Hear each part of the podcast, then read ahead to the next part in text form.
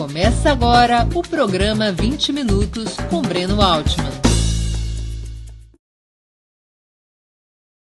O tema de hoje: qual o papel de um futuro governo de esquerda? A ideia é debatermos hoje que tipo de programa e qual aliança para as forças progressivas proporem ao país com o objetivo de retornar ao comando do Estado. Esse é um debate importante, porque não basta derrubar o governo Bolsonaro, é necessário substituí-lo por outro governo que seja capaz de reconstruir o país. É esse um debate decisivo entre as forças de esquerda e é também um conflito fundamental entre as forças de esquerda e o bloco conservador. Esse vai ser o tema da exposição de hoje do programa 20 Minutos. Qual o papel de um futuro governo de esquerda? Uh, nós temos discutido, programa após programa, e muitas outras pessoas têm levado esse debate uh, em diante, de que a grande tarefa do povo brasileiro, a grande tarefa das forças, das forças progressistas é colocar um fim ao governo Bolsonaro. É verdade. É necessário que caia esse governo e que haja eleições antecipadas para presidente da República, de tal maneira que o país possa ter um novo governo em condições de enfrentar a pandemia e, principalmente, em condições de reconstruir a nação. A discussão, portanto, que essa orientação, que esse rumo nos obriga a fazer é qual governo seria esse? Eu queria aqui afirmar minha opinião. Somente é possível o país sair da crise se a derrubada do governo Bolsonaro e novas eleições presidenciais levarem à eleição de um novo governo de esquerda. Somente a esquerda tem condições de tirar o país da crise, que não é apenas uma crise da saúde pública, mas é uma crise estrutural da economia capitalista, uma crise estrutural do modelo neoliberal, dependente, atrasado, que vem conduzindo a nação desde o golpe de Estado contra o presidente Dilma Rousseff. Somente a esquerda pode romper com esse modelo e construir um programa, um novo projeto de desenvolvimento nacional baseado em justiça social, distribuição de renda e riqueza, soberania nacional, democracia. Mas para conseguir esses objetivos é necessário ter claro as alianças e o programa desse governo de esquerda. Evidentemente, se falamos de um governo de esquerda, ele tem que estar essencialmente sustentado sobre os partidos do campo popular, o PT, o PCdoB, o PSOL, os setores do PSB e do PDT que quiserem acompanhar a esquerda, os sindicatos, os movimentos populares, os coletivos de luta antirracista, os coletivos feministas, os coletivos de juventude. É o conjunto do campo popular que tem que dar sustentação, que tem que conformar a aliança política e social que possa tornar vitorioso esse governo de esquerda e defendê-lo frente aos inevitáveis ataques das elites do campo conservador, como já aconteceu no passado. Portanto, quando falamos de um governo de esquerda, falamos em esquerda ter maioria no país para eleger o presidente da República falamos de um presidente de esquerda em condições de aplicar no Brasil um programa marcado pela ruptura com o neoliberalismo. Quando o presidente Lula foi eleito em 2002, era outra situação do país. Foi possível realizar políticas que trouxeram benefícios enormes à classe trabalhadora sem romper com o modelo neoliberal foi possível fazer essas políticas a partir de uma reorientação do orçamento. Eram outras as condições do país naquele momento e também era outro cenário internacional. o que o governo Lula fez e também o governo Dilma foi uma reorientação profunda do orçamento, dos fundos públicos, para direcionar os recursos que antes iam para privatização, que antes iam para o uso fruto do lucro capitalista, transferir grande parte desse orçamento, em especial os excedentes orçamentários provocados pela situação favorável da economia internacional, transferir esses recursos para programas sociais de distribuição de renda e para programas de impulsionamento do papel do Estado e de formação de um mercado interno de massas. Essas sobras orçamentárias permitiram a execução dessa política sem romper frontalmente com o modelo neoliberal. Abriu-se um processo lento, um processo paulatino de substituição da velha economia neoliberal, caracterizada pela atração de capitais internacionais a qualquer custo, como era na época do Fernando Henrique, privatizações, redução dos salários, redução de direitos, substituição, portanto, dessa velha economia neoliberal por uma economia cujo dínamo fosse o mercado interno de massas e, portanto, baseada na distribuição de renda, baseada na ampliação dos investimentos e dos gastos públicos para impulsionar o consumo interno e esse ser o novo motor da economia. Várias medidas foram sendo tomadas para poder realizar essa transição gradual, sem ruptura. Havia condições para um programa dessa natureza ser exitoso, como relativamente o foi.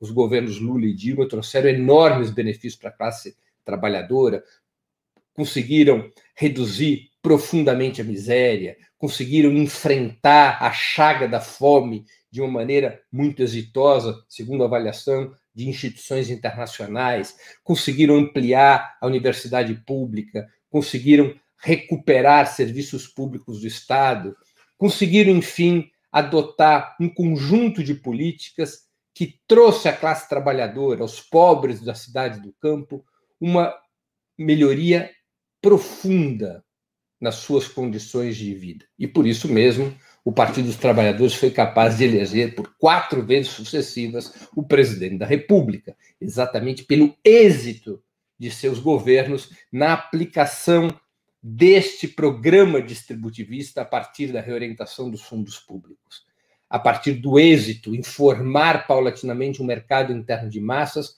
a, por conta da melhoria das condições de renda, direta e indireta, da classe trabalhadora. Tanto os salários aumentaram, em particular o salário mínimo, que teve o maior aumento da sua história dos, depois, nos últimos 50 anos, quanto também por programas que indiretamente melhoravam a renda dos trabalhadores, programas que permitiam uh, o acesso dos trabalhadores a, a, ao ensino superior, por exemplo, sem custos, como é o caso do ProUni, programas como Luz para Todos, uma série de programas que melhoravam as condições de vida e as condições de renda da classe trabalhadora e, portanto, alimentavam o consumo interno. Aquele cenário que foi possível no início do século XXI não existe mais. É outro capitalismo mundial. O neoliberalismo restringiu muito todas as margens de manobra. A economia mundial já não é mais marcada por uma expansão dos mercados. Ao contrário, a burguesia mundial trata de reduzir custos de produção, o que significa dizer ataques frontais aos salários, aos direitos da classe trabalhadora, ataques frontais aos países da periferia do sistema capitalista para lhes tomar riquezas naturais e minerais, aprofundamento do modelo neocolonial do relacionamento entre os países capitalistas desenvolvidos e a periferia do sistema, restrição às liberdades democráticas. Há, portanto, uma ofensiva mundial da burguesia contra os direitos e as conquistas da classe trabalhadora num mundo em crise, no mundo onde o capitalismo em crise restringe muito as margens de manobra.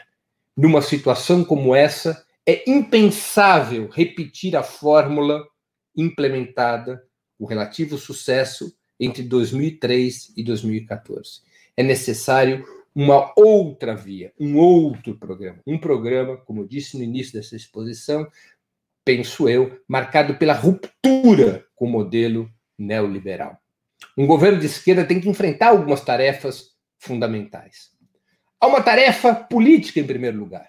Acabou a Constituição de 88. A Sexta República, plasmada pela Constituição de 88, não existe mais. Há escombros dessa república forjada pela transição conservadora da ditadura à democracia. O golpe de Estado de 2016 colocou por terra a Constituição de 88 e a eleição de Bolsonaro consolidou seu enterro. É necessário, portanto, para restaurar a democracia no país, para criar uma nova institucionalidade que empodere a soberania popular, é necessário que um governo de esquerda convoque uma Assembleia Nacional Constituinte que dê origem a uma nova institucionalidade. Esse governo de esquerda tem que mobilizar o povo para este processo constituinte, convocar um referendo pelo qual o povo decida sim ou não pela convocação de uma Assembleia Nacional Constituinte.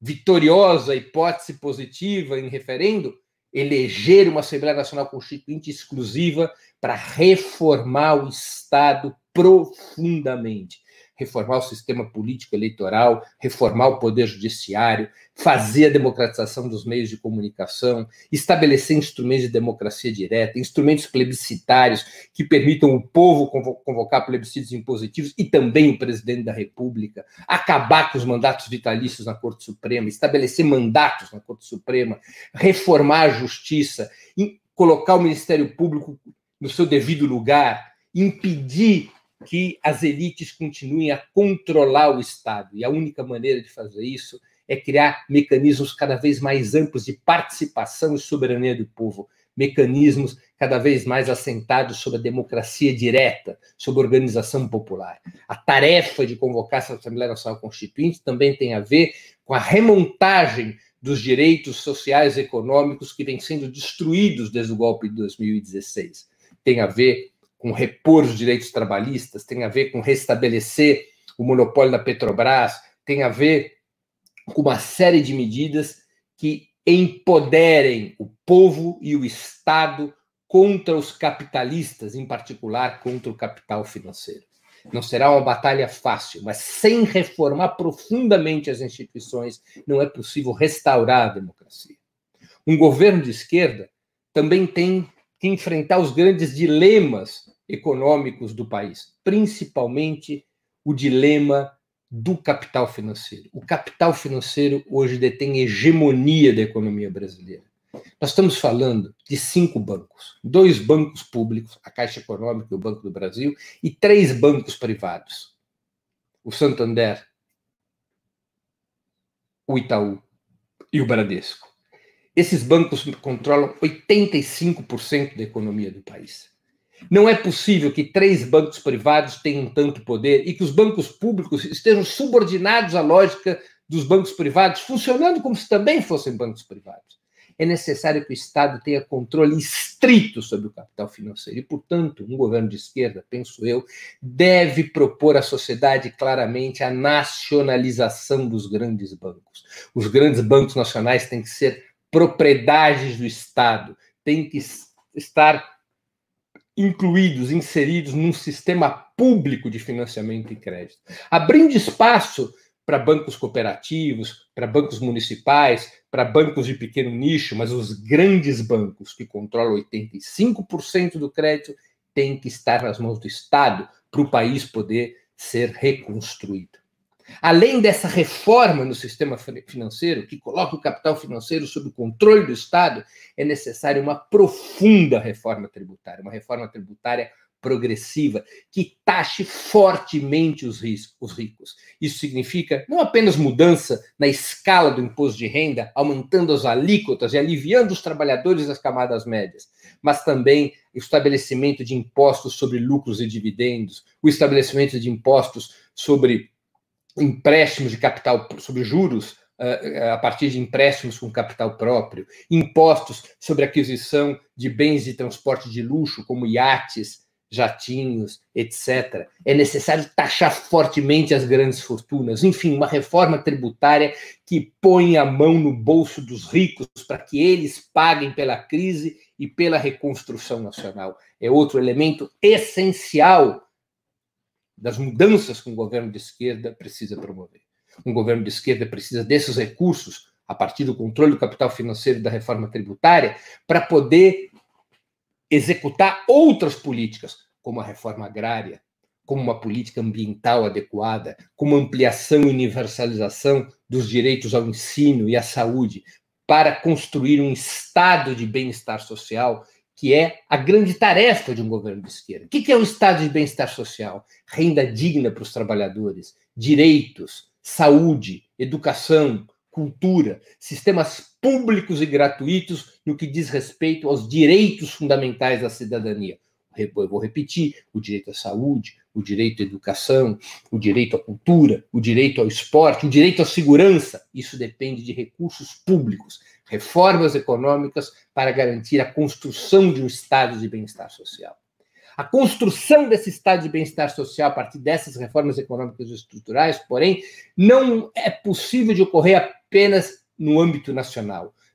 Esse projeto somente terá viabilidade se o Brasil liderar uma nova política externa no ritmo e nos moldes que foi a política externa do governo Lula e do governo Dilma. Uma política ativa e altiva, uma política contra-hegemônica, de integração da América Latina, para que a América Latina se constitua num bloco econômico unificado, em condições de enfrentar o imperialismo estadunidense, enfrentar os estados imperialistas europeus e se aliar em pé de igualdade com a China, a Rússia e outras nações que desempenham um papel contra-hegemônico frente ao imperialismo mundial. O Brasil deve se aliar em pé de igualdade. Para isso, precisa a América Latina estar integrada, sua infraestrutura integrada, sua moeda integrada, seu sistema político integrado. A América Latina precisa ser um quarto grande bloco do, no mundo. Estados Unidos compõe um bloco, a Europa outro, a China outro. A América Latina precisa se estruturar como um bloco para que o conjunto das nações do continente possam se desenvolver e o erguimento de um estado de bem-estar social seja um fator comum a todo o nosso subcontinente. Para isso, o Brasil precisa ter uma política soberana, uma política é, de liderança para novamente a América Latina ser autônoma, para a América Latina ser uma força contra-hegemônica frente aos Estados Unidos. Essas políticas, a reforma do sistema financeiro, a reforma do sistema tributário, a reforma agrária, a soberania nacional, a integração da América Latina, a construção do Estado de bem-estar social, constituem um programa de ruptura do neoliberalismo e aponta concretamente para a transição para um outro tipo de sociedade que tem que ser claramente defendida por um governo de esquerda. O governo de esquerda tem que se propor, pela via democrática, a transição de uma sociedade capitalista como é a nossa hoje, frustrada, falida, colapsada, para um outro tipo de sociedade, uma sociedade socialista. A esquerda tem que voltar a ter coragem de dizer muito claramente ao povo que o seu objetivo é construir uma sociedade anticapitalista, é construir uma sociedade socialista é construir uma sociedade que não seja, não esteja sob a égide do lucro, mas esteja sobre o princípio de satisfazer as necessidades do povo, desenvolvimento com justiça social, com distribuição de renda e riqueza, com o Estado popular representando os interesses da maioria, controlando a economia, dirigindo a economia, impulsionando a economia, combinando mercado e propriedade estatal, propriedade cooperativa e outras formas de propriedade, mas sob a lógica de satisfazer o interesse comum, o interesse público e não o interesse dos capitalistas. Essa, penso eu, deve ser a natureza de um novo governo de esquerda. Um governo de esquerda que nasça das urnas, mas que chega às urnas carregado pela mobilização popular, pela batalha cultural, pela batalha ideológica, pela batalha anticapitalista, que construa uma grande aliança do povo, dos operários, dos camponeses, das mulheres, dos jovens, dos negros, das camadas médias assalariadas, que compõem a imensa maioria do nosso povo. Um governo que nasce nos ombros do povo, pela mobilização, pela organização, pela educação política das grandes massas populares do Brasil.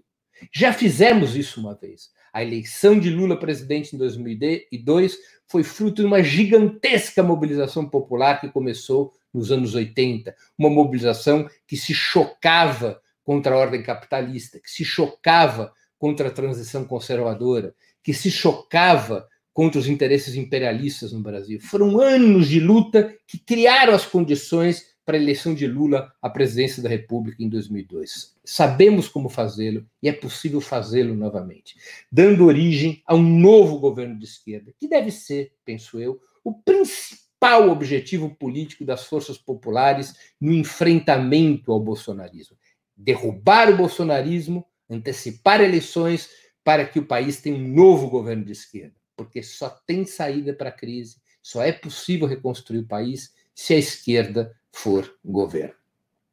Termino assim a exposição de hoje do programa 20 Minutos. Para assistir novamente esse programa e a outras edições dos programas 20 Minutos, se inscreva no canal do Opera Mundi no YouTube. Curta e compartilhe nossos vídeos. Deixe seus comentários. O jornalismo de Ópera Mundi é mantido com o seu apoio. Faça uma assinatura solidária em www.operamundi.com.br. Com um pequeno valor mensal, você nos ajuda no desenvolvimento de um jornalismo independente e de qualidade. Obrigado pela audiência e até a próxima.